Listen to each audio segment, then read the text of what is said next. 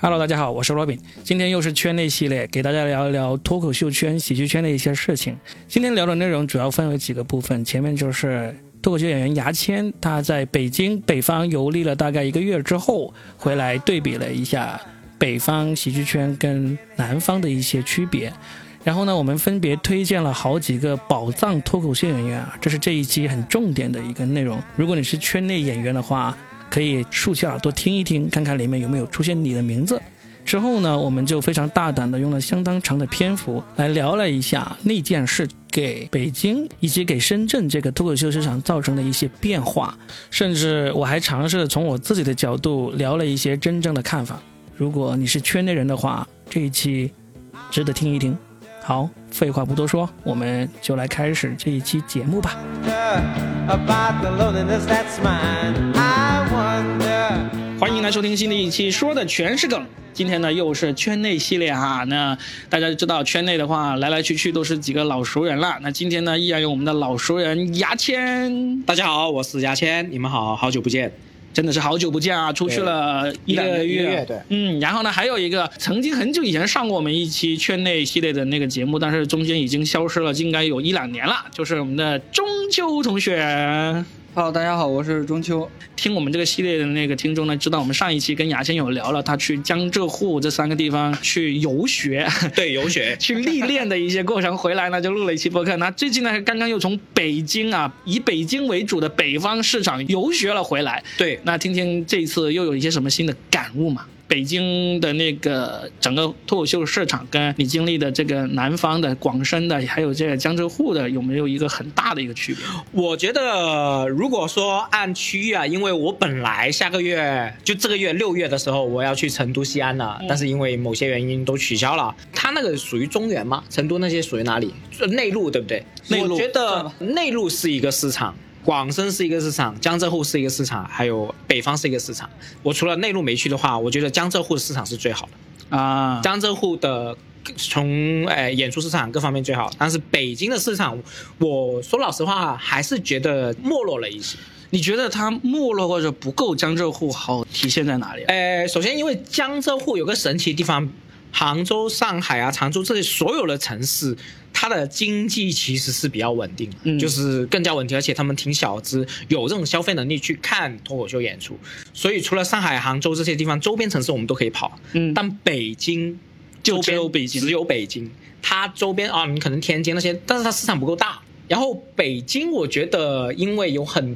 多呃人才啊外流到上海那边，比如说我们某果啊那些大量的挖掘人才，嗯之后呢，还有北京的一个现场竞争力是比较恶劣的，它有一些臭名昭著的一些演出商，嗯，这种演出商是其他演出商提出来都会不舒服，真就是在演出上的鄙视链里面的底端，底是吧端的那 种，就是那种是演员去会害怕，会不会给人封杀的那种。哎， 虽然很多都是圈内的那个同行在听我们这个系列，还是有一些普通听众。我普及一下，现在在脱口秀圈的这个演出机构里面是有一个鄙视链的。对，那鄙视链最顶端的就是那些传统的喜剧俱乐部，嗯就很早就已经开始，然后一直做的很受同行欢迎的。就对比如说顶端肯定就是单立人了，就北京的单立人那同时还有北京的还有什么喜翻啊，嗯然后大风呢天，呃，沈阳的大风天啊，大风天其实北京已经有分布了对，然后呢，在那个上海的有喜剧联合国呀，啊嗯二，三三，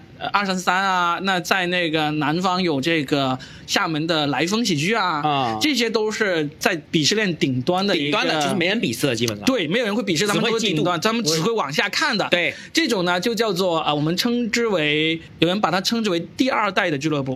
哦第一代就是早期像豆瓣啊豆瓣、外北卖啊托啊啊、外卖脱口秀啊、啊上海的孝道文化这种，就纯粹是啊为爱发电的第一代上海的什么文化呀？孝道孝道文文化化，啊，你都不知道对不没对？听过孝道文化当年几乎是做的最好的俱乐部，他只不过就很快，大概在二零一五年左右就已经基本上退出了。应该是最早期的，上海最早期的，是上海最早期的一个俱乐部，而且做的相当好。出了啊、呃史岩呐、史岩、赵鑫都是那赵个俱乐部鑫出来的嗯啊。，Storm 好像 Storm 也是早期也是在那个俱乐然部后开始的。呃于正中啊，现在那个橙色预警的一个很多人刘宏伟哦刘宏伟啊，都是在那边出来。嗯对，所以呢，就是这些就是第一代的俱乐部。那刚才我们说了，呃，几个单立人、大风天、来风、会说笑、二三三、喜剧联合国，这种都属于第二代的了，已经是，嗯因为他们都是在二零一七年之后才开始的。这种第二代的俱乐部呢，就是现目前的鄙视链的顶端。然后呢，鄙视链的第二层呢，就是那些很认真做演出、对演出质量很追求的那种演出商。不说名字了对，但是呢，他们至少还是很认真的去做演出。他虽然他们的卖票的手段是让这些第二代的俱乐部是很不爽的，他们卖票的手段是很激进的，可以能说一说哪些手段吗？有很很多激进的手段，比如说刷票啊、刷好评啊，比如说买水军啊，哦疯狂的赠送一些这个票或者礼品啊，就有很多手段的。这些手段呢，基本上我们很多人都知道，但是呢，我们第一个是不屑于去做，第二个呢就是做的话也做不好 的啊、对，鄙视链第二层就是这些优质的演出上，我们可以这样说哈。嗯那还有一些是曾经被我们的效果文化定义过的非优质俱乐部、非优质演出商。等于说鄙视链最底的哦，是吧那个纪录片里边是吧？对对对，这些呢是在鄙视链的底端的，嗯他们就是为了卖票不择手段。虽然他们的手段可能跟第二层级的那些优质演出商呢也是差不多，但是呢，他们更还有粗暴第一个是更粗暴，还有一个他让大家很不屑的就是他们的演出阵容、演出质量是不去把控的。比如说，他们会让一些可能才仅仅能上开放麦的演员也上商演。更有一个过分的就是，他们内部的有一批演员他是共用一套段子，还有我最近听说是直接在呃五八同城啊那边招聘了，招聘演员，对不对？这招聘说呃 过来演出，对不那对 边？啊，而且他们还有一个最恶劣的圈内人最鄙视的就是他们会大量的用那些有抄袭的演员，就是明明知道这个演员在抄袭，但是毫无顾忌的用深他圳，也有，深圳也 有。嗯，就是。所以呢，我们给呃各位听众科普一下，就是在这个脱口秀圈这些厂牌啊、俱乐部里面是有一个鄙视链的。嗯，好，那我们回到刚才牙先生说的这些，我觉得这种粗暴的会令到这个市场会有变化。嗯啊、其实我认为啊，这种粗暴的其实也不是完全坏处，它其实是培养了一群观众的，但是也会消耗观众各方面吧。嗯，然后呃，我觉得北京整体的市场是没有江浙沪那边好。你去了哪些俱乐部啊？我就去了两个俱乐部，第一个俱乐部是麻花的，嗯麻花它在万金有一个叫瓷器剧场，我去它的演出是最多的只，是演出吧，他们有做开放麦吗他们好像没有做开放麦。 ？OK，然后那就是处于第二梯队的一 个。哦我不知 道，我不知道，我不知道，他他是我爹，我知道。 第二个是 啊精酿喜剧。啊精酿喜剧是朵朵啊朵朵的那个去嗯弄的啊嗯，他也给我一些演出，我我主要是跑这两个俱乐部，但是这样看来，你在北京去游历过的俱乐部远远比不上你在江浙沪去的多啊。对，因为北京其实如果你待的时间够长的话，你应该去的几个是一定要去的，单立人、喜番、加密、西加这些都是应该要去的我。嗯，啊、因为我前两周在跑我的专场，嗯我都去不同城市。我我第一没那么周多时间是对吧五一的时候，我除了在北京拼盘，我还去了大同那边做专场，之后后来去了哈尔滨嘛。前两周是正常的，嗯我在北京正常演，北京作为根据地，我去演演演。嗯但第三周 House 事件出来了，就停、啊停摆了，就是你本来想要多游历几家的都对都他去不了。开放麦就取消了，他们啊之后第四周我就痛风了，我也跑不了，我去开放麦只去了猫头鹰的。哦，你还去了猫头鹰，开放麦没有去拼开放麦盘。我在北京这一个月不是那么正常的去去游学了。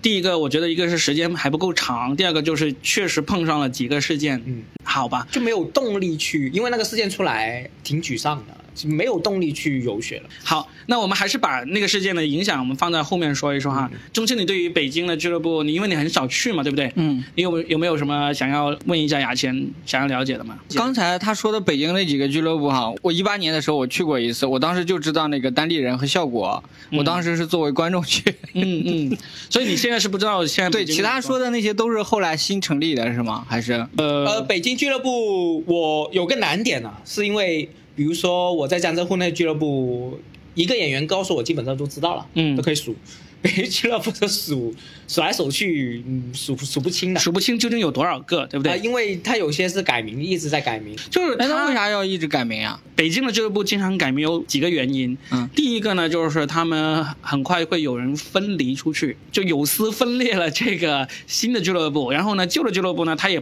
不想再用原来跟他一起合作的时候用的那个名字了，呃新出去的就有新厂牌嘛，然后旧的那个他也不想用原来的，或者说他没有资格用，因为分出去之后大家就说我们都不用，我们都起一个新厂牌，那这样子一下子多了两个新厂牌出来，对不对？嗯这是第一个。第二个呢，就是有一些俱乐部呢，他就是被罚了，或者说被监管部门去警告了是干嘛，然后他就换个名字重新来弄。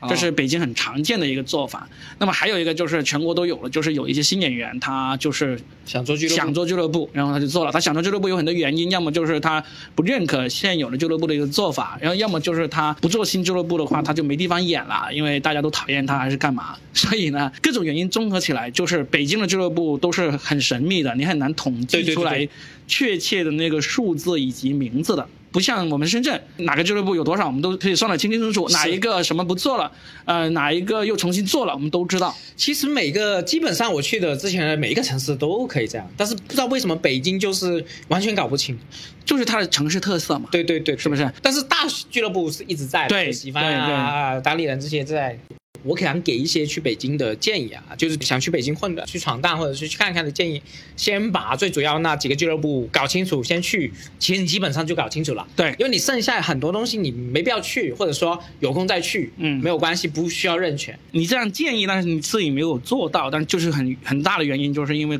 几件事情都凑在一起了嘛。如果按时在号，我只是在北京待了两周，嗯因为前两周我要跑嘛，但是对后两周不是事件出又来了是嘛？对对对，就是这个原因嘛。好，那基本上我们对于这个北京市场的俱乐部的那个情况了解就差不多到这哈。然后呢，我们可以说一说，牙签你回来其实有跟我说过，你在这个江浙沪还有北京，你都遇到一些让你觉得惊喜的演员，我们可以聊一聊啊，因为因为我也有遇到一些让我惊喜的就演员，互相举几个呗。对啊，可以说你你觉得你第一个愿意拿出来跟大家分享，你觉得惊喜或者觉得这个印象深刻的演员有谁？呃，我很喜欢故人，他之前是南京创立无名喜剧，后来有一些原因就退出幕后了。嗯现在无名喜剧是孙玉孙玉做的嘛？嗯，啊、他本来是南京的演员，后我知来道去杭州。我在杭州的时候第一次见他，上一年。现在去上海签了二三三，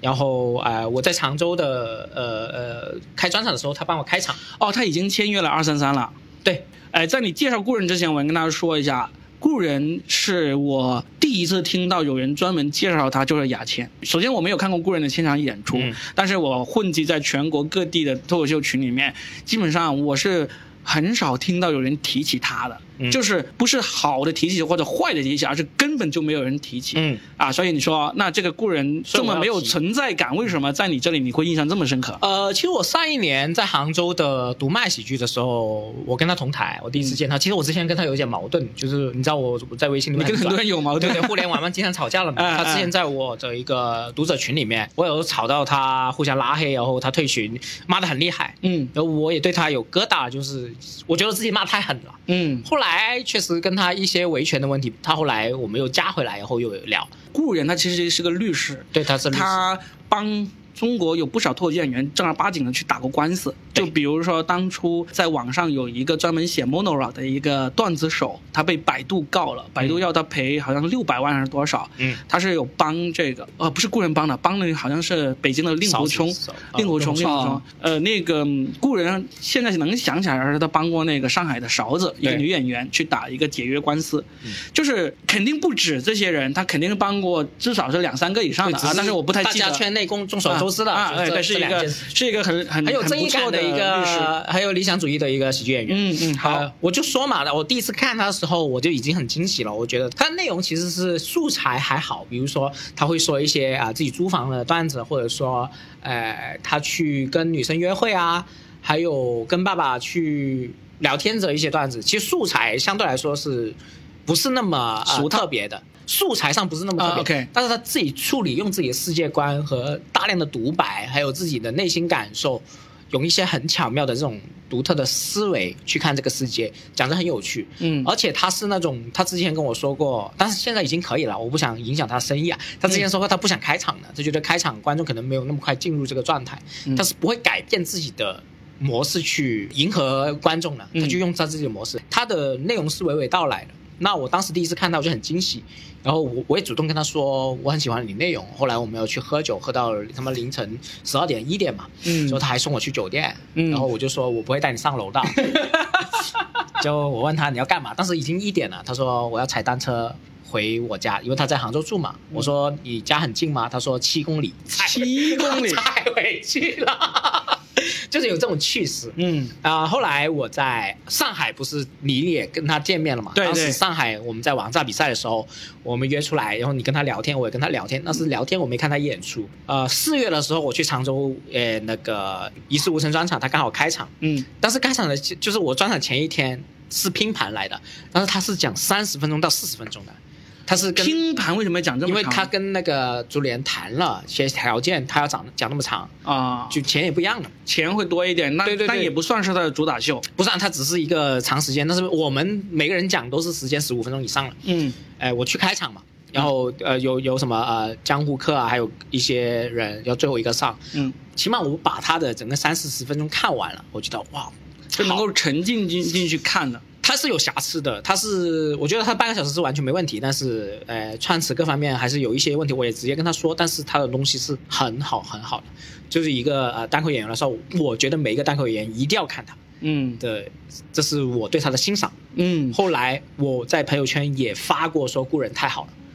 我也在跟那个主理人，其实我说我对主理人说没有意义，因为主理人已经找他嗯约了主打秀了。我说我操，他倒是专场，你一定要找他，嗯，就是我对他的欣赏是完全浮现出来的。嗯嗯这是我很欣赏一个演员。明白。因为大家可以知道，其实脱口秀演员的欣赏跟普通观众的欣赏是不太一样的。嗯不一样故人为什么在那之前存在感那么低呢？是因为其实很多时候我们都是从这个观众的角度就听笑声啊，好对评啊之类去的。判断一个演员。但是你说我我是感觉就是一个脱口秀演员，他如果能够让同行完完全全的看完他三四十分钟的演出，而不是说为了捧场。呃，为了给情面，那说明他讲的内容是绝对让这个同行有兴趣听下去。而且最重要是什么呢？是当观众进入他的氛围里啊，观众的笑是啊，不是那种爆笑断断续续，他是一直持续的在笑。嗯，就是我觉得常州观众真的很好，就常州观众首先就是懂他，嗯然后那种延绵不断的笑声，不是那种很炸的那种笑声，是延绵不断。他知道这个人很有趣，一直在笑，一直在笑的那种感受真的很好。然后我觉得固然的效果是是很好，在那一次，嗯对，因为故人他其实去年好像第一次来广州演出，他说第一次来南方演出，当时他还给我发微信，他就是有点担心这个南方观众会不吃他的内容，觉得他的内容征服不了南方的观众。嗯其实我当时我就安慰他说，我说。其实没关系的，因为南方观众对于纯正北方的内容其实是可以理解的。虽然我们南方的观众不怎么看春晚，但是因为北方 的他不是北方的，他南 京啊。 ，OK，我就说。他江浙沪的，他就是南的，是方的，啊对于我们广东人来 说， 你是笑他这个吗？不是，啊 就我笑他提到 了春晚，啊哦，你就是说南方的观众不怎么看春晚，但是他对于这个北方的内容啊，就是说广东以外的内容，其实已经会很接纳了。不管是上海还是南京，还是这个天津还是北京，其实都是能够理解的。所以我我在这里可以跟所有的真正的北方、纯北方、北京以北的北方，嗯或者说这个广东以北的北方的演员，你们都大可以放心过来广东演出，因为你们讲的东西，除非是让这个广东观众完全不了解或者没有接触过。我举个例子，比如说北方有个词叫“刺挠”，嗯，南方观众是完全不知道，包括连对牙我签我听都不不知道懂是我怎么听回不事懂对。你说刺挠，在北方你肯定一说刺挠，可能就会好笑或者怎么样，但是在南方是完全没有人知道这个词是什么意思的。所以呢，只要你不是讲这种南方观众完全没有接触过的内容的话，那你的内容在南方一定有效。当然，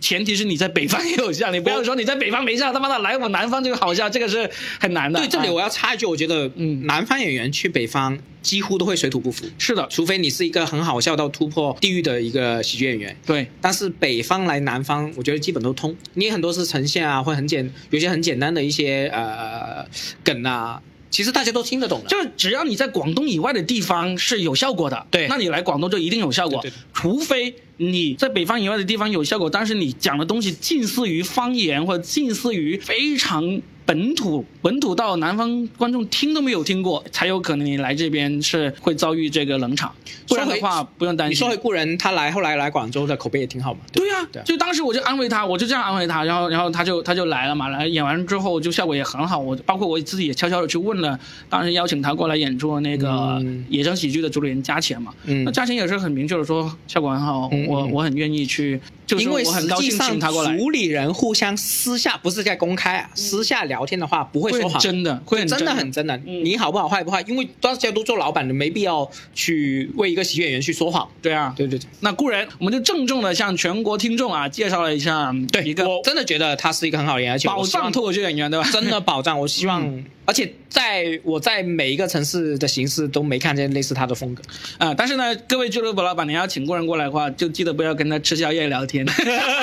这个也是大家觉得很好笑，对就是他他聊天会把大家聊到趴 下。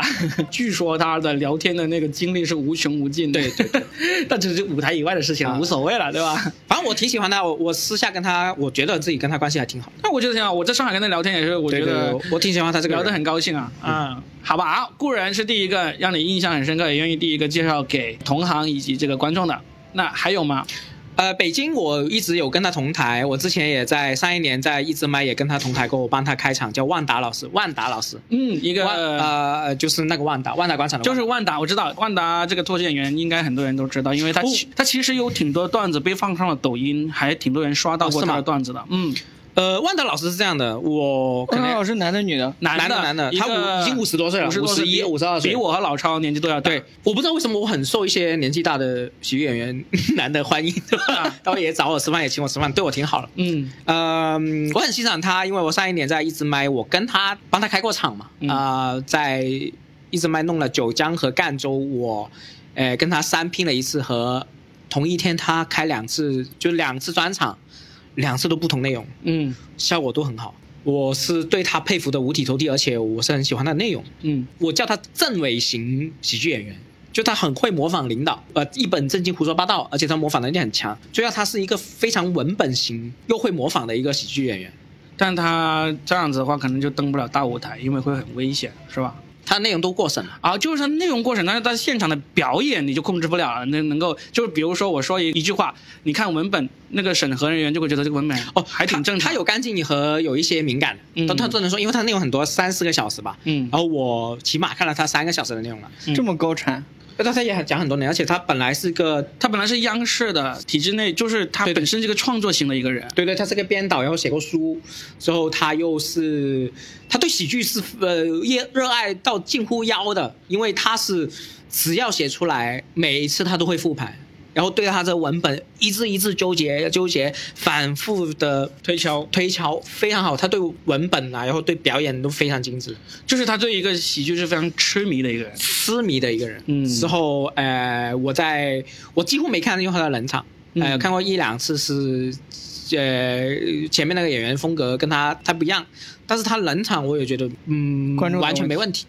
就观众不会说，呃，你冷场冷场到我要退票，我要不那那不那爽肯那定哦啊不种，会，对吧？只就是没有就他之前效果那么好。嗯，但所以是我听的内容还是能够听得进去。为么？什么我那么推荐万达老师？是因为我觉得除了北京之外，嗯所有城市都应该看他的演出一下，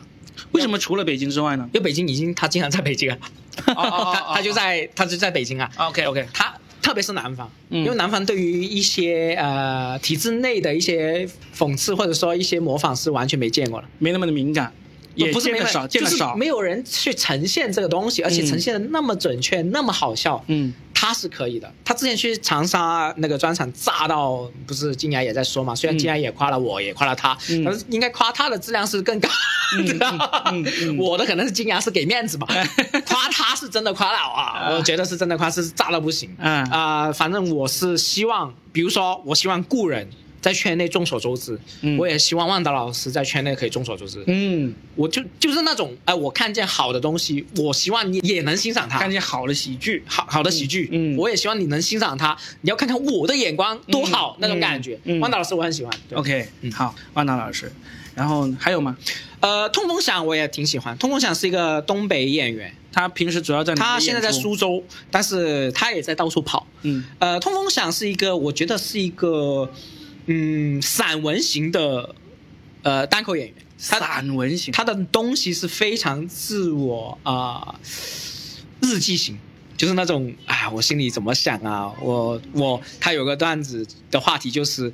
他在租房一个人住，他旁边有一对情侣经常吵架，嗯那个女朋友跟他呃一直骂这个男的，他会去脑补，如果他是这个男朋友，他会很听话。啊 然后后来带入到哦，可能有点不知道，不要不要不要太透露，就大概讲故事类就似好了这种这嗯这种感觉，嗯他会一个心思很很细腻、很浪漫的一个喜剧演员。就是他会真的把内心的想法给对，挖掘和呈现出来。然后我就是因为在北方看见那么多东北演员，我开始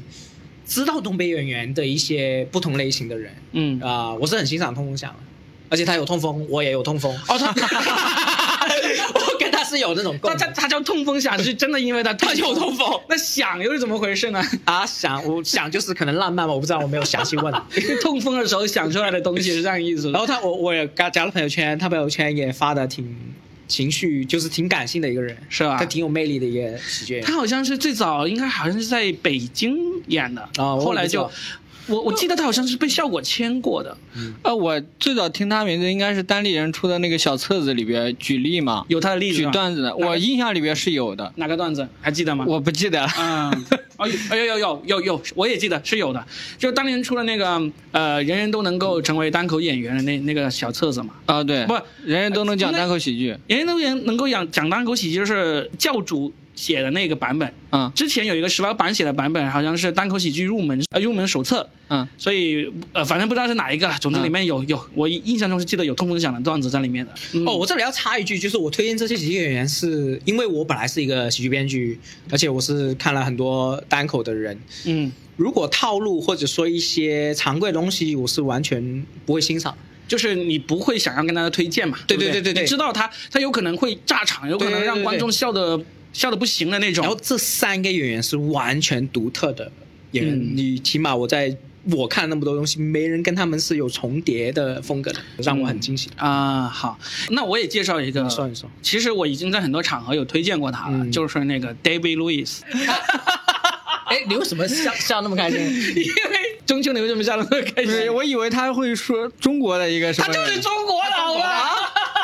啊，你要解释一下，解释一下啊，我解释一下， 这一个 David Lewis，他应该是几乎接近零零后的一个演员，他就是00后啊他就是零零后，是对不对中国人吗？中国人。你听他讲嘛你。听我讲，他是一个，他是宁波人，对不对？对，宁波人，他宁波人，然后呢，他在上海读书，然后呢，他就去美国留学的时候呢，就开始掌握了讲脱口秀的一些技巧。然后在疫情开始之后，他就从美国回来，在上海演上网课，上网课，同时在上海当这个脱口秀演员，演了一年左右。一一年左右，他赚到的钱已经相当于是一个正常白领上班的那赚那个钱反了。正是个全职喜剧演员。全职喜剧演员了。然后呢，他这个经历呢，就让美国的同行非常的羡慕那种。然后呢，到疫情后期，他又回美国去完成他的学业了。他在美国就用纯英文来讲。嗯，他其实姓杨，嗯就是他在美国那些他的同行都叫他呃 David 杨，嗯但是呢，他在中国他的微博还有他的微信名字都叫 David Louis，我因从为来这边反而信度不要了，是吧？不是，因为这是他的一个梗，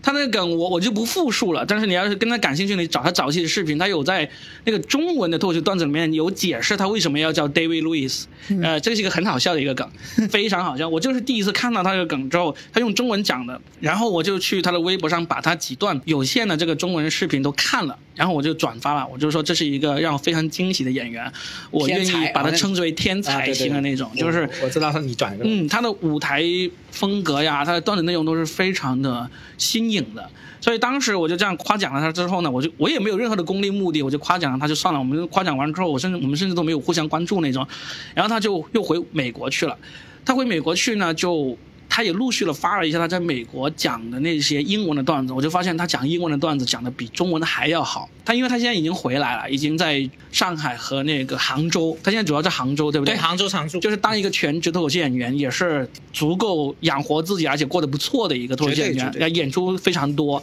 效果非常好。呃，他是控制不接那么多演出的一个人。对他就是为了让自己多一些时间去创作和思考，他就不像有些演员一样一天跑个十场八场啊、谁谁谁， 呃， 一个月跑八十场以上啊谁。谁谁谁谁，就是基本上，如果你如果知道一个演员他一个月能够跑八十场以上的演出，你就知道这个人是非常认真的对待这份工作，对对把真的这份工作当成是一个养家糊口甚至是致富发达的途径。嗯，但是他在喜剧上的追求，可能他就。我不能说主观上他没有这个意识，但实际上客观上他是没有足够的时间去打磨喜剧技巧的。等一下你提醒我，我要讲关于这个的观点。嗯，好啊，就我认为，就是如果你一个月能够演八十场以上的话，你是已经客观上没有足够的时间让你去创作更多、更深入的喜剧内容的了。我是这样认为哈。当然，你要是那些八十场以上的演员你不认可的话，你可以过来跟我讨论。那么，David Lewis 呢，他就今年他参加了这个上海的喜剧联合国的王炸比赛，他也进了复赛，但是最后没有进决赛，就是就是最终没有进入最后的前八嘛，是不是？对，但是依然，呃，我觉得他讲的内容还是挺有意思的，他中文内容。然后呢，他最近罗比是去现场看了啊，我都去去现场看看了，，现场效果真的很好。然后呢，呃，我自己很喜欢他的内容。嗯然后呃他五月三十一号那天，他用他自己的那个微信公众号叫喜剧研究院发了一个他在美国回中国之前的一个专场，其实也不叫专场了，算是主打秀，因为总共只有二十五分钟啊。他发出来有二十五应该分讲钟了40多，他现场应该不止二十嗯五分钟，他他分成四段，把他在那个专场里面的内容，呃，总共二十五分钟给发了出来。他在发出来之前，他还单独发给我，他就是没有正式公布之前，他就临时链接发了给我，说希望我能够给一些意见什么之类的。当然那天晚上我喝多了，没空看， 然后就也没有给他意见。但是他正式发出来之你后后，来有回复他吗？我当时有回复他，我说没问题，我给你看什么之类的。但是，哦 但是就等到他正式发出来，我都没 有给他成年人就是这样喜欢说一些胡话。但是他后来他正式发出来之后，我就认真的看嗯了，然后我就给了他很长的一个评价嘛， 你是发朋友圈还是私信他？朋友圈以及私信都给他了。啊我就说了，我就是说，呃，他讲的内容是我很很喜欢的，嗯特别是前面他总共四段嘛，前面三段都是我特别喜欢，因为前面三段都是我特别不擅长写的那种段子。你知嗯道人嘛，很多时候都是对自己做不到的东西会特别欣赏嘛，嗯就是他前面三段讲的那种段子类型都是我特别不擅长，而且写的不多的。但是最后一段呢，就是我写的比较多的那种生活呀、故事型的东西，我写的比较多。就是他遇到了一个很渣的女朋友，我就觉得他一样好，质量一样高，但是呢，我就更加能够看出来里面可以值得打磨、值得提高的地方。所以呢，在我个人喜好来说，他他最后一段对我的这个吸引力不如前面三段。我补充一下，嗯，首先他作为一个零零年的喜剧演员，讲了可能一年半两年吧，应该有两年多。对，两年多。你作为一个看那么多单口喜剧，而且是一个长期从业人员，也有自己专场的喜剧演员，你看了前三段，不是先看出了瑕疵，而是已经欣赏它，欣赏它的完整性已经足够了，对只是最后一段可能有点瑕疵。，对，那这个是对于这个喜剧演员，我觉得是很大的一个肯定。是啊，他讲中文我都觉得他是天才了。嗯那他讲英文，在我看来就是更加好了。我我说，如果他留在美国发展，我觉得他出那个 Netflix 的专辑应该不会是需要很长时间。比如说现在这种华人，然后呢，在美国能够出 Netflix 专辑的，现在最红的就是 Jimmy 欧阳嘛，我知道金牛啊，就是 Jimmy 欧阳嘛，前一个香港信人嘛，，还有一个钱德信，钱钱信一，钱信一啊哎嗯，Jimmy 欧阳已经有两个了嗯嗯，而且两个口碑都很高。嗯，我觉得 David Lewis 他要是留在美国的话，我觉得他的成就不一定会比 Jimmy 欧阳要低，嗯因为当然 Jimmy 欧阳有一个很重要的原因，是因为他是一个演员，嗯他有情景喜剧，有电影，这些其实是很加分的。我们都知道嗯，就是 David Lewis 他留在那边，他不一定像 Jimmy 欧阳那么能够在影视圈有很大的发展，我不知道哈。嗯但是至少他纯从内容上来讲，我觉得他已经比 Jimmy 欧阳的很多内容都好了，就是他英文的内容。所以这一次我好像没有什么播客里面有这样夸赞喜剧演员的播客吗？嗯所以这个是一个历史啊，要就是捧杀他，嗯， 我们一直在捧杀 David Lewis，你知道吗？然后我跟牙签一直在很阴险的在捧杀这个 David Lewis，然后我们希望。 要就是成呃他他就可以顶住这个压对力。我们，我们希望他要么就是能够顶住，要么就是飘飘然，然后然后呢从高处跌下来，人都是很阴险的啊。 就是你要是没有这种能力承受这种，你就不 要变那么牛 逼，你知道吗？你就不要那么天 才。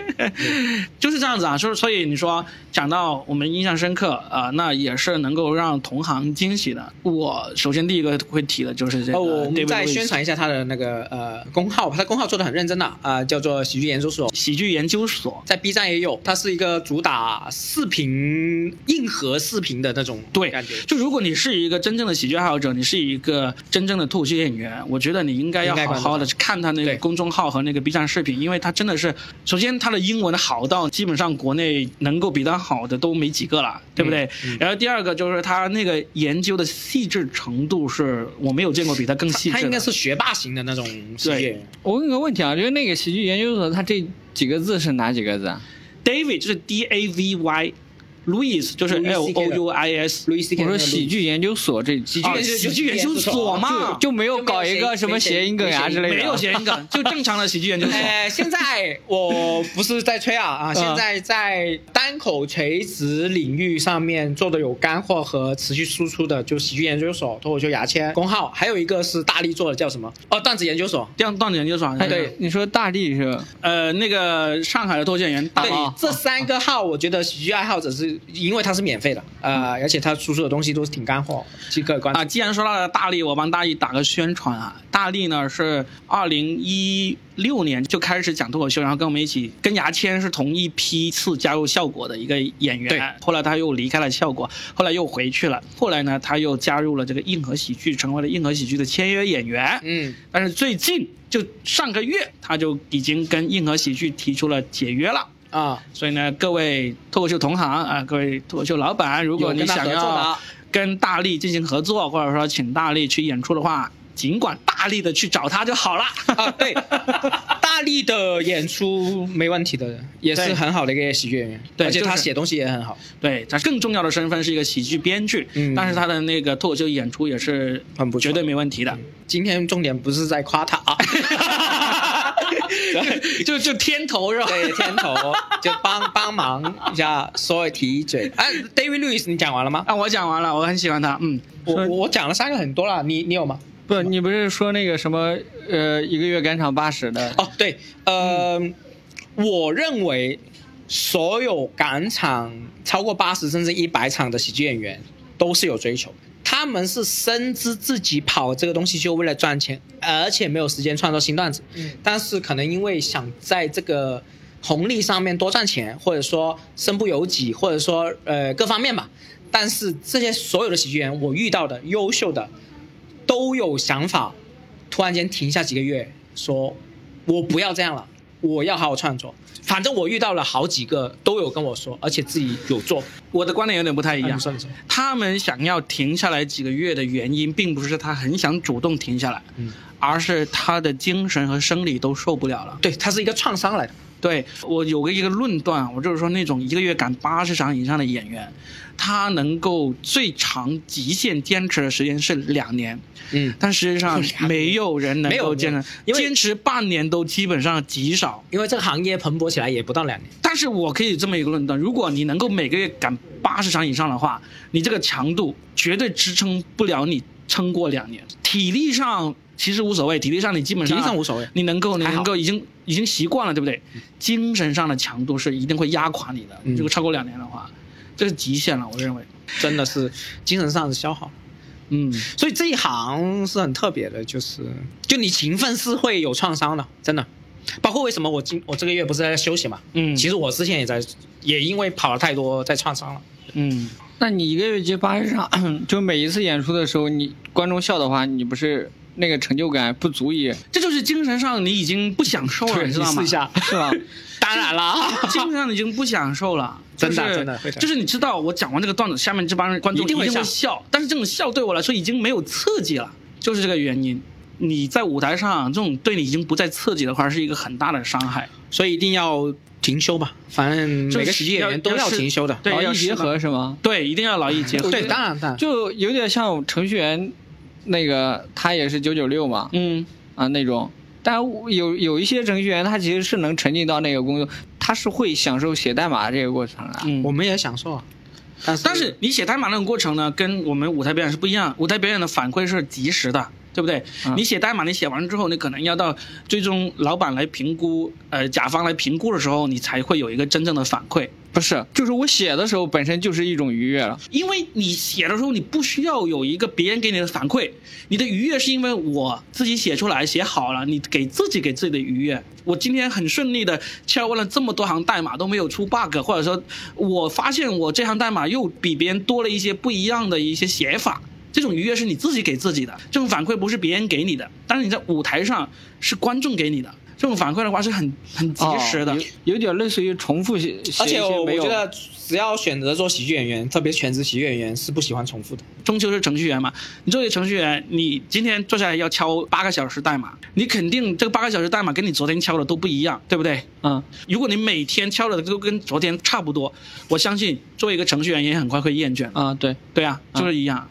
嗯，我们继续，哎，对，我们就说一说那件事情对深圳这个行业的一些深影圳响主。要我你来聊，我们问你们了，因为我也可以不啊，在深圳，可以啊。那你你你们说说那件事情对你刚好在那个北京，然后你看到有什么一个很明显的区别吗？首先开放麦是立刻就停了很多了，嗯停很多是不是？其实不是上面说什么，是大家各自主动开停，对，主动停，然后去修整、去调整啊，因为怕出问题。本来可能每天都有，基本上还剩一两个俱乐部在坚持。第二就是商演上面，除了某果以外，其他其实没什么受影响。他所谓受影响也是自己要停的，嗯也是怕事情要自己停。你说的但是是北京是吗？北对京但是北京本来是可以正常演出了。嗯那还有一个影响就是，嗯，已经没有录像，但是有录音了，录音一定会每一场都有，就必须要自己录，呃，就是嗯不是自己录， 有人录是那个文旅的工作人员对过来过来录，他有那么多人来每一他个不俱是乐亲部自吗？做啊，就是这个录音，这个原件他要拿回去，对，就是你俱乐部必须要录，录完之后要交给文旅对，的类工作类人似员。这种，嗯，类似这种。到目前为止还是这样。我走之前都是这样，嗯每一场都有，嗯然后你不你觉得已经不能说脏话了，嗯但是除了绝对不能说脏话以外，我因为这个事情一出来那几天，我不是在很沮丧嘛，我觉得很多话题不能讲。后来听了一些主理人说，其实都可以讲，只是你不能讲脏话，不能踩红线。那其实我没有红线的东西，然后重口味的东西不讲嘛，就讲干净段子，嗯其实是可以的。嗯因为我之前是担心，我就算干净段子，我的观点各方面会不会令到观众不舒服？其实没有，这是一个改变。第二个改变是观众的气氛会有改变。嗯，有些观众会紧张，就是它是一个呃房间里的大象的感觉，嗯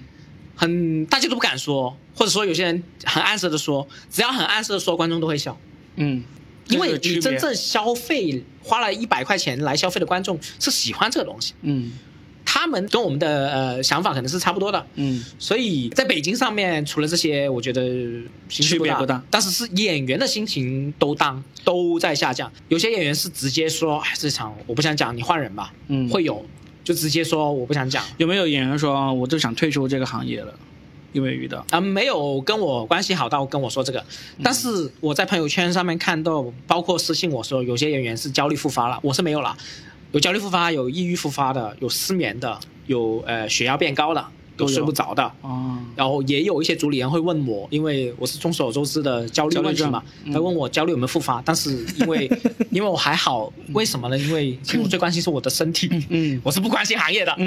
嗯 哎，反正就是这个状态，我觉得最在改变的还是我们单口内部人的心情，嗯但是总体上是波动不大。嗯。你说一下，深圳好啊、我来说说深圳的一个变化，就是那件事情发生之后，深圳其实商演是没有什么大的变化的，嗯该演还是演，那场次也没有减少，然后呢，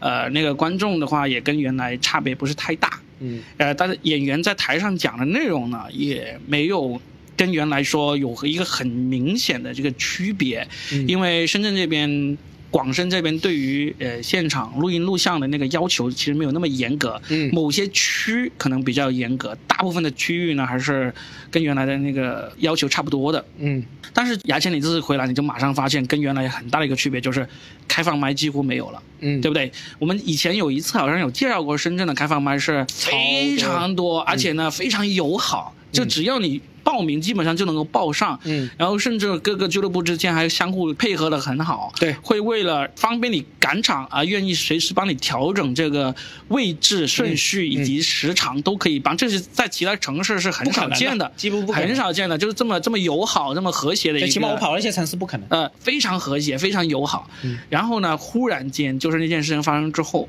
一下子所有的开放麦几乎都没了。嗯，但是我也客观的说一句，这些开放麦没的话，跟这个事件的影响肯定是有关联，但是真正的关联没那么大。为什么呢？这一段我现在可以把这段开放麦的那个繁荣称之为虚假繁荣哈。嗯，你说说说那一段虚假繁荣是怎么来的呢？刚好是在二零二二年疫情结束前的那段时间，嗯，深圳就很少演出，很少开放麦嘛。刚好那段时间，大家都心存希望，就觉得只要疫情结束或者疫情的管控变宽松，那演出市场一定可以像二零二一年那样子回来的。嗯所以大家心里面是有希望的。所以那段时间，深圳很疯狂的多了十几个厂剧场牌，，嗯剧场超过两位数，嗯然后厂牌新增的厂牌也超过两位数，嗯大家都觉得未来是有希望的，所以呢，刚好那段时间没有演出，那我们就好好的磨刀不误啊，砍柴工吧。嗯就我们就把这个剧场建起来，把厂牌建起来，把公司弄好，把资质给弄全。所以那时候深圳是非常夸张的，有超过二十多个厂牌出现。嗯然后二零二二年的十二月放开了，然后到那个现在二零二三年全面放开了。已经放开半年了。对，然后那些心存希望的很多俱乐部就发现，他想要的那个希望，想要那个前景，并没有到来。嗯就是他的演出观众不够多，他的那个发展壮大并没有如他预想那样子到来。在那件事情出来之前，他们那个希望还是没有完全破灭的。出发点了。然后就嗯最那一根件事情稻草啊一出来，就是最后一根稻草。对，就是一种那个潜在思维已经在想我什么时候应该放弃了。对然后这个事情出来啊，就要不顺势放弃，吧顺要不势就放弃了。对哦，所以刚好那个事情出来之后，为什么深圳突然间那个开放麦都没了？首先第一个有几个就是直接退出了。俱乐部都不做了，还有一个就是他反而是逆势做起来，他就发现开放麦，因为他本身那个俱乐部呢，他就是奔着赚钱去的，嗯因为他的主理人就是特别爱钱的一个，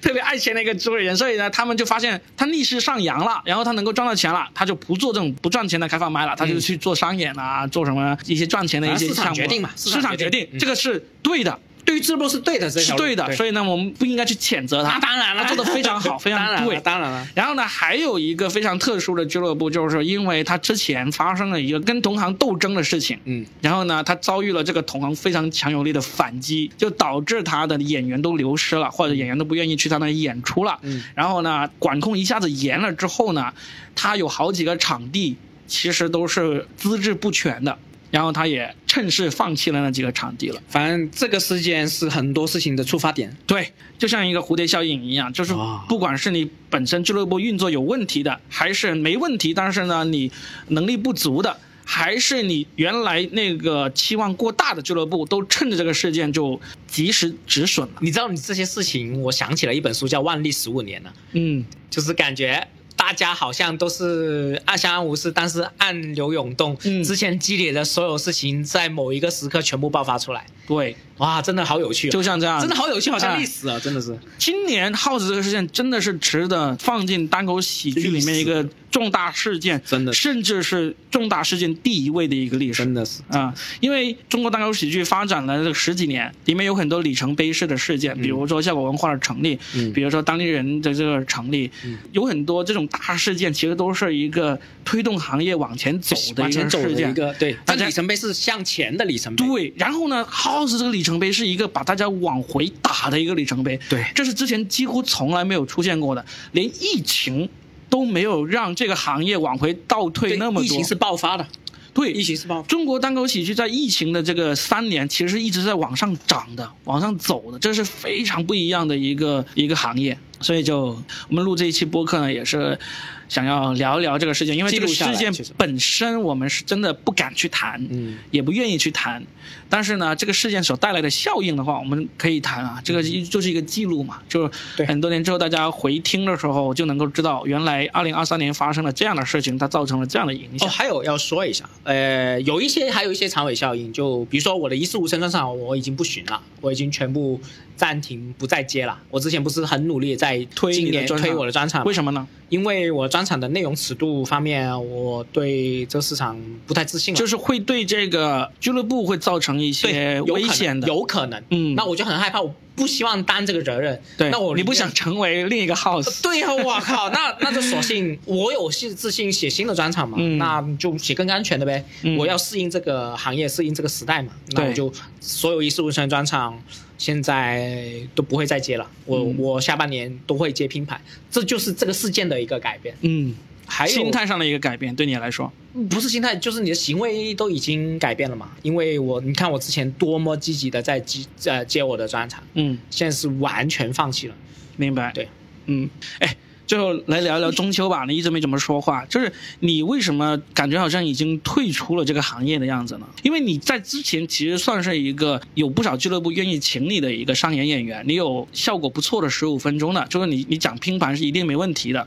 那为什么突然间好像不官方的说法哈，就是不正经的说法，就是因为可能我感觉我在这上面还是没有什么天赋吧。嗯？我其实是从呃今年二三年哈，我是从二二年就是年初的时候开始不怎么讲的，因为我主要是想把呃这个重心放到工作上面啊，然后你就把把工作给丢了， 对，这也太搞笑了吧？ 啊，因为我觉我权衡了一下哈，嗯就是说我每天去开放麦赶场也也每天差不多也得一两个小时，我其实可以用这些时间做一些对我来说更重要、更急迫的一些事情哈。嗯我觉得投入产出比来讲开放麦就没那么大了哈。正儿八经的说法，你后面给我删掉哈。嗯， 我当时讲脱口秀啥，有一个原因是因为我要红啊，因为我当时不是和罗老师交恶嘛哈。嗯我就发现啊，你这个人红了，就是力量还是挺大的。就是我就我就想有什么方法最快速的能红，就讲脱口秀，我就跑来讲脱口秀了。嗯然后都可能讲了一两年，第一个是就是像我说的很难哈，就是比我想象中要难一些。另外一个方面就是说那个事儿，交恶的那个事儿我就过去了。就过了一两年，我可能没有那么心里边那么有怨言了，这个就是你最初有的点是放下了的那就个。是你最初的动力已经失去了。那你是不后是面那个有意思的点为什么要剪掉它呢？对啊，这 个这挺好，为什么要剪前面那个掉、那啊？么无聊，你要留下那么无你聊想不干嘛想呢？？ 对啊，为什么要剪掉？不剪掉的话，我我们可以继续这个事情再聊一下你这个那事情。那可以吧，那就不剪吧 OK，OK 反正也没有什么不能说的。所以就是说，你当初的那个动力是突然间已经不成为你讲脱口秀的动力了。我的动力有很多，这其其中的一个，另外一个就是像你那天朋友圈发的什么什么开启明智呀什么之类的那种嗯啊，就你你是想要开启明智的那种人吗？，对，后来发现我自己还是很 low 根本没没有这个能力开不启是明智。不是不是，我后来真的，我讲脱口秀之前，我是很那种，就是自我感觉很良好，觉得自己价值观很正的，对，嗯就，但是我讲了脱口秀之后，发现我的有一些价值观完全有个一百八十度的转变，嗯我就觉得，哎，其实好像没那么自信了，觉得我能站到那个位置上面来，来教育别人说啊，你这个很傻，你这个很笨，呃对，我明白但你不认为这个过程你不觉得更有趣吗？跟人家是价值观的变化，就是进了脱口秀行业之后，可能是因为脱口秀，可能是其他东西导致我价值观的一些变化，嗯这个事儿本身是是有益的呀。嗯对啊，确实那你是有益你的在多上不是就可以更多的去学习到，就是去改变你的价值观不好吗？去了解这个世界不好吗？我觉得那个事儿已经过了，他对我的改变已经完成了。啊我再在这上面呃就是说，你一直挺自大的耶， 你对这个世界。就是说这个这件事儿，他对我的教育已经完成了。我可能你觉就得现在在喜剧上面的一个尝试已经完成体了不。是不是喜剧上面的尝试，是喜剧给我个人的一些改变。我可以做其他事儿嘛，其他事情可能给我的改变带来改变更多那嘛。你现在一般做什么其他事呢？学我的那个 编程嘛。 哦，就反正你是对编程是真正感兴趣的。对，我是后来才发现，就是这个行业里边很多人其实就是做这个，就是为了吃口饭哈。我本身对编程其实是很感啊兴趣。那你这么感兴趣的话，你解决一下我们脱口秀的一个终极难题啊！啥用编程的方式来解决啊！脱口秀其实没有一个真正适合脱口秀行业的一个程序，就不管是排演员。还是那个保存内容，嗯还是让这个演员进行交流，嗯，都没有出现一个类似豆瓣、类似微博、类似这个那个野猪星球嘛，就没了呀。野兽星球出来了，没有多少人用，然后他们就放弃了更嗯新维护，现在就已经没 了，那说明这个市场 不大。说明还没有真正天才的程序员能够想出一个能够让这个行业大家都愿意用的东西。如果你真的对程序那么感兴趣的话，你不如试试往这个方向努力一下。就是如果让我创业的话，我肯定是不做你说的这个东西，哎因为我觉得它市场不够不够大啊嗯，，哎，为什么你那么热爱这个工作，混成结果还这样丢了工作，对，混成这样的。混成哪样？混成现在一个失业的对，我人，因为我们录之前嗯失业是一方面，我录之前我不是问过你一些收入嘛，嗯，也看起来不像那个那么高级的程序员。对，是我我我不是在质疑你的能力，啊啊啊我是好奇，就是你是因为一些呃工作上的办公室政治问题才变成一直升不上去，还是什么原因？就还是个人能力问题吧，哦哇爱好和能力还是有区别的。啊，你竟然可以那么热爱这个东西，然后个人能力那么差嘛？不好意思，我要尖锐一点，我挺好就对，好啊我要我要引诱他这个，嗯嗯，对，为什么呢？你你有没有想过呢？不，我编程能力不差呀，我编程能力我觉得还是挺 OK 的。我不那差你为什么编不出这种嗯对，就天才的东西为？什么对为什么为什么会升不上去呢？为什么 ChatGPT 不是你发现的 呢？就是这种太远，就是说，就是以你的这个，就你一直说自己是低端的这个，因为你很少去夸张说你的一些话嘛。啊那我认为就是真的。啊？为什么一直在低端呢？低端的工作呢？我理解哈，就职场里边，你其实程序员本身它就是一个低端的工种。我问你一个问题，嗯啊你觉得你厉害是张小龙厉害？你说关于哪一方面吧？就编程这方面，做爱方面就不是屁的，我刚刚一直在聊编程，肯定是编程方面啦、不是不是不是， 他说张小龙就是张小龙，他不单单是一个程序员，所以你就是说纯编程比拼的话，你是能够赢这个张小龙的。那但是不那做不那不敢说 啊。张小龙很厉害的，你你是不知道，张小龙很厉害，他他当年的那个 Foxmail，他就是他自己搞的，嗯然后后来被腾讯买走了，然后他才进了腾讯，然后后来做了微信，然后起来了。你那你既然这么喜欢编程，你为什么觉得自己做不到张小龙那样子？至少在编程上那么厉害呢？就比如说我们，我跟牙签，我们都觉得嗯现在国内最牛逼的脱口秀演员，在我们心目中都不如我们的。就是起码我们是可以战胜的。就对是，起我码们是有可以能追力站上的，对有能力追上，或者肯定要是有这种傲气的。对啊，嗯，哎你刚才的问题是什么来啊着？就是说你你既然那么热爱编程，为什嗯么你在编程能力这一项能力上面，你都认为自己还比不上张小龙呢？因为第一，张小龙确实很厉害。张小龙你，你可能不知道，他在这个我这样类比吧，我不知道算不算哈，他可能就相当于脱口秀圈的呃周奇墨的那种存在对，了。我们都觉得周奇墨我们也可以超越的，牛不牛？拽不拽？真的是这样，真的是呃喜剧演员都会这样。就是我很好奇是，我其实热爱这个事儿，不一定说我一定要在这件事上面要超过这个行业的 number one 呀、那真你的有没有想啊过，有可能你的热爱热爱错了？就哦，但可能大家对于热爱的这个定义不一样 吧？好了，我们不为难 他了。来来，我们最后我们也聊了个多小时了，我们我补充一两个信息哈，就是中秋他刚才有讲到，他讲脱口秀的一个发端事件是他跟老罗罗永浩的一个冲突，其中之一，理由的其中之对，一这是是这起个。源的理由之一嘛。这个冲突呢，因为听众应该是不知道的，我跟大家说一下，就是因为当年老罗在发布他的手机的时候， 吹了一个很牛逼的一个功能，然后呢，中秋就信了。他就买了这个手机，他就然后发现这个功能并没有像老罗说的那样子那么厉害，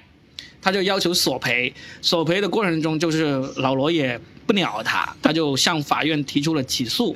最后是赢了还是输了？当时就把手机给退了，然后钱给退了。算是赢了还是输了？不好说不。好其说实我因为我追求是退一赔三嘛，他哎只退一没赔三啊，啊那就是输了。 就像，但是这个事件呢，就是确实是，如果你有心去查这个事件呢，是能够查到中秋这个人的，他是哎，你在网名就叫中 秋吗？对我本名也叫中秋呀，你网名叫中秋对？啊， 他叫 他叫李中秋，你们知道吗？你不知道吧？那我不知道，有那么好笑的我吗？以为是绰号。有那么好笑吗？就是如果你要去查李中秋跟罗永浩的那个官司，有可能应该是能够查得到他的，是有一些公开信息的。就是因为这个事件，让他有了这个讲脱口秀的兴趣，他觉得自己能红，然后呢，他发现呢红的一个途径就是讲脱口秀，这是应该是四年前的一个想法，对不对？四五年一前，七年、一八年的时候那，就四五四五年前吧，五五年年前前啊吧，啊对吧？所以呢，就是我给大家补充一下信息啊，不要觉得中秋今天在我们这期播客里面说话不多，其实他是一个相当有就就趣是的人很。好玩的一个人，然后他思想很轴，对啊他是很对于自己的世界观是非常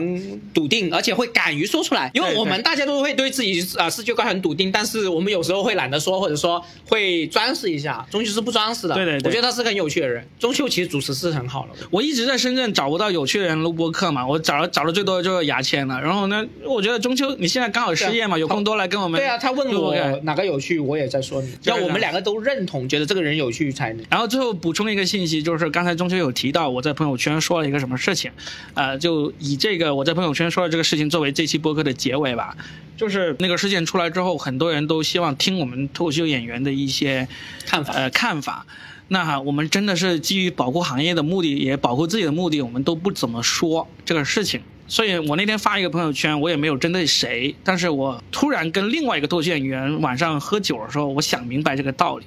我就觉得作为演员，甚至作为艺人来说，你在舞台上，你不要去做那些挑战权威的事情。因为我认为你要挑战权威，是因为你想当一个思想家。思想家的目的有两个，第一个就是去开启民智，因为你觉得这个社会、这个民族的那个智力还不够高级，你比他们高级，你有能力或者有义务去帮这个民族开启更好的民智，比如当年的胡适、鲁迅这些都是开启民智的一个人。如果你想当胡适和鲁迅，那你可以去做这个事情，这是第一个。如果你不是为了开启民智，你就不要去做挑战权威这个事情。第二个就是说，除了开启民智这么宏大的这个目的之外呢，还有一个就是你要去拯救弱者。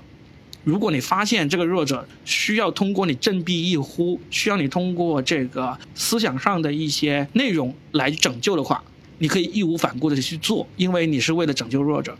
但是，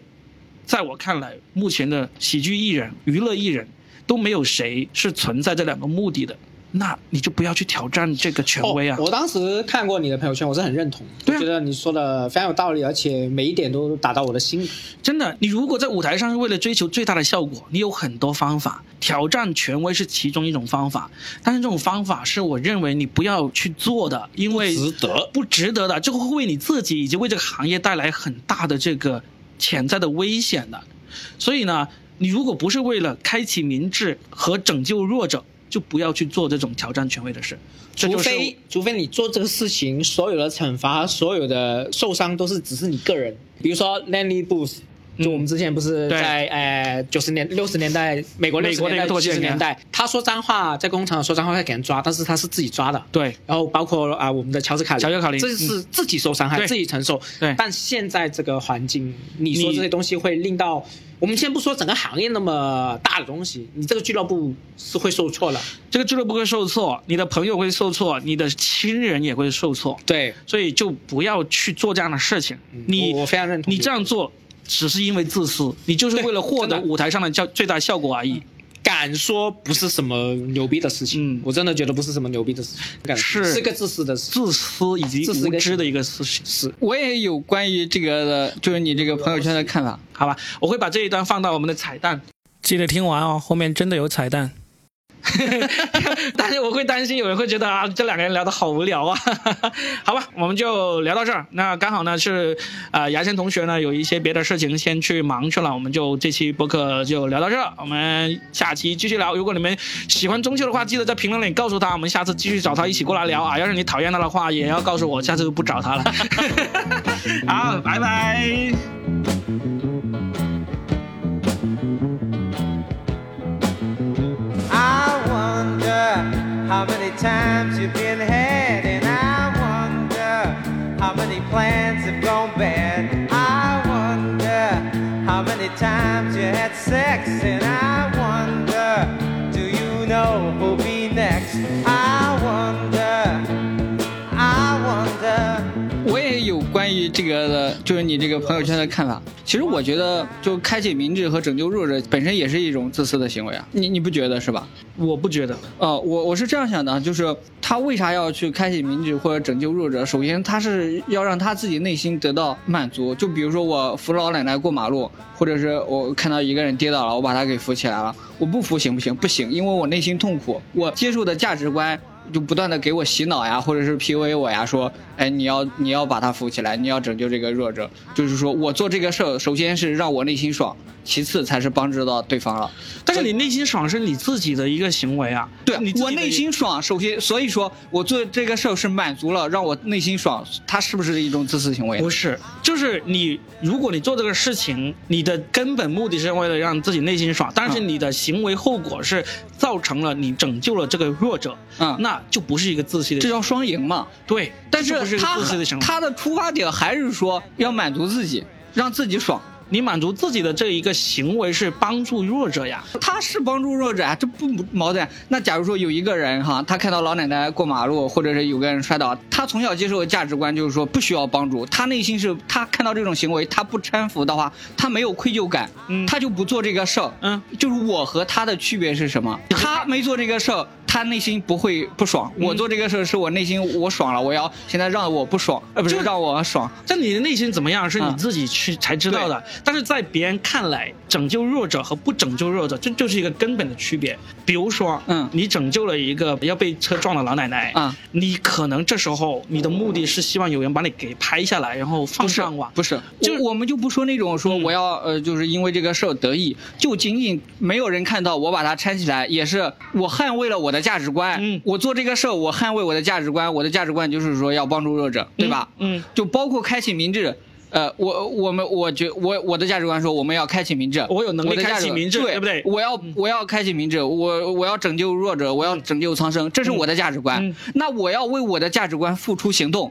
这不就应该的吗？对啊，就应该没问题、所以，说，他就是为了满足自己的价值观，所以他也是一种自私行为。但是你要明白，你满足自己自私行为还有很多种做法，嗯就是虽然出发点都是一个满足自己，对不对？嗯但是你的做法有时不一样的。比如说，我刚才嗯反对的就是你为了满足自己而去挑战权威，但是我赞成的是你为了满足自己而去拯救弱者或者开启明智，这些都是我赞成的。是，就是就是一个双赢的，对有没有双赢？可能在我看来哈，他出发点都是为了满足自己，没有说说这个跟我高尚和不高尚。 没有没有没有，因为你造成的后果就能够体现高尚不高尚。但是你说在自己的自我精神满足上高不高尚，这个判断者只有一个人，就是你自己，别人是不能跟你一致的。就是假如我做了一件在别人看来就是说很道德高尚的事儿，我不这样认为，我我会认为我只是满足了我自己，顺便帮到了对，啊那就是你自己精神上的一我个还自是洽。我还是觉得我是自私的。然后别人他没做这个事儿，我不认同他这个行为哈，嗯但是我不觉得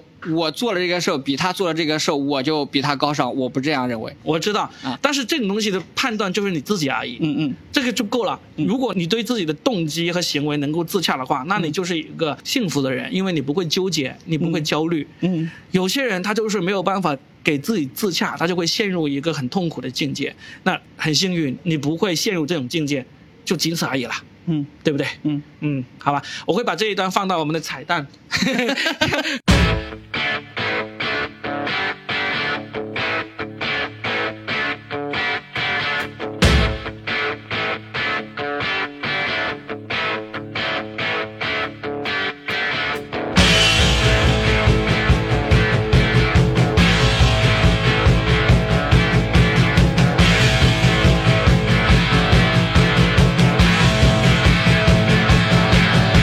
It's criminal!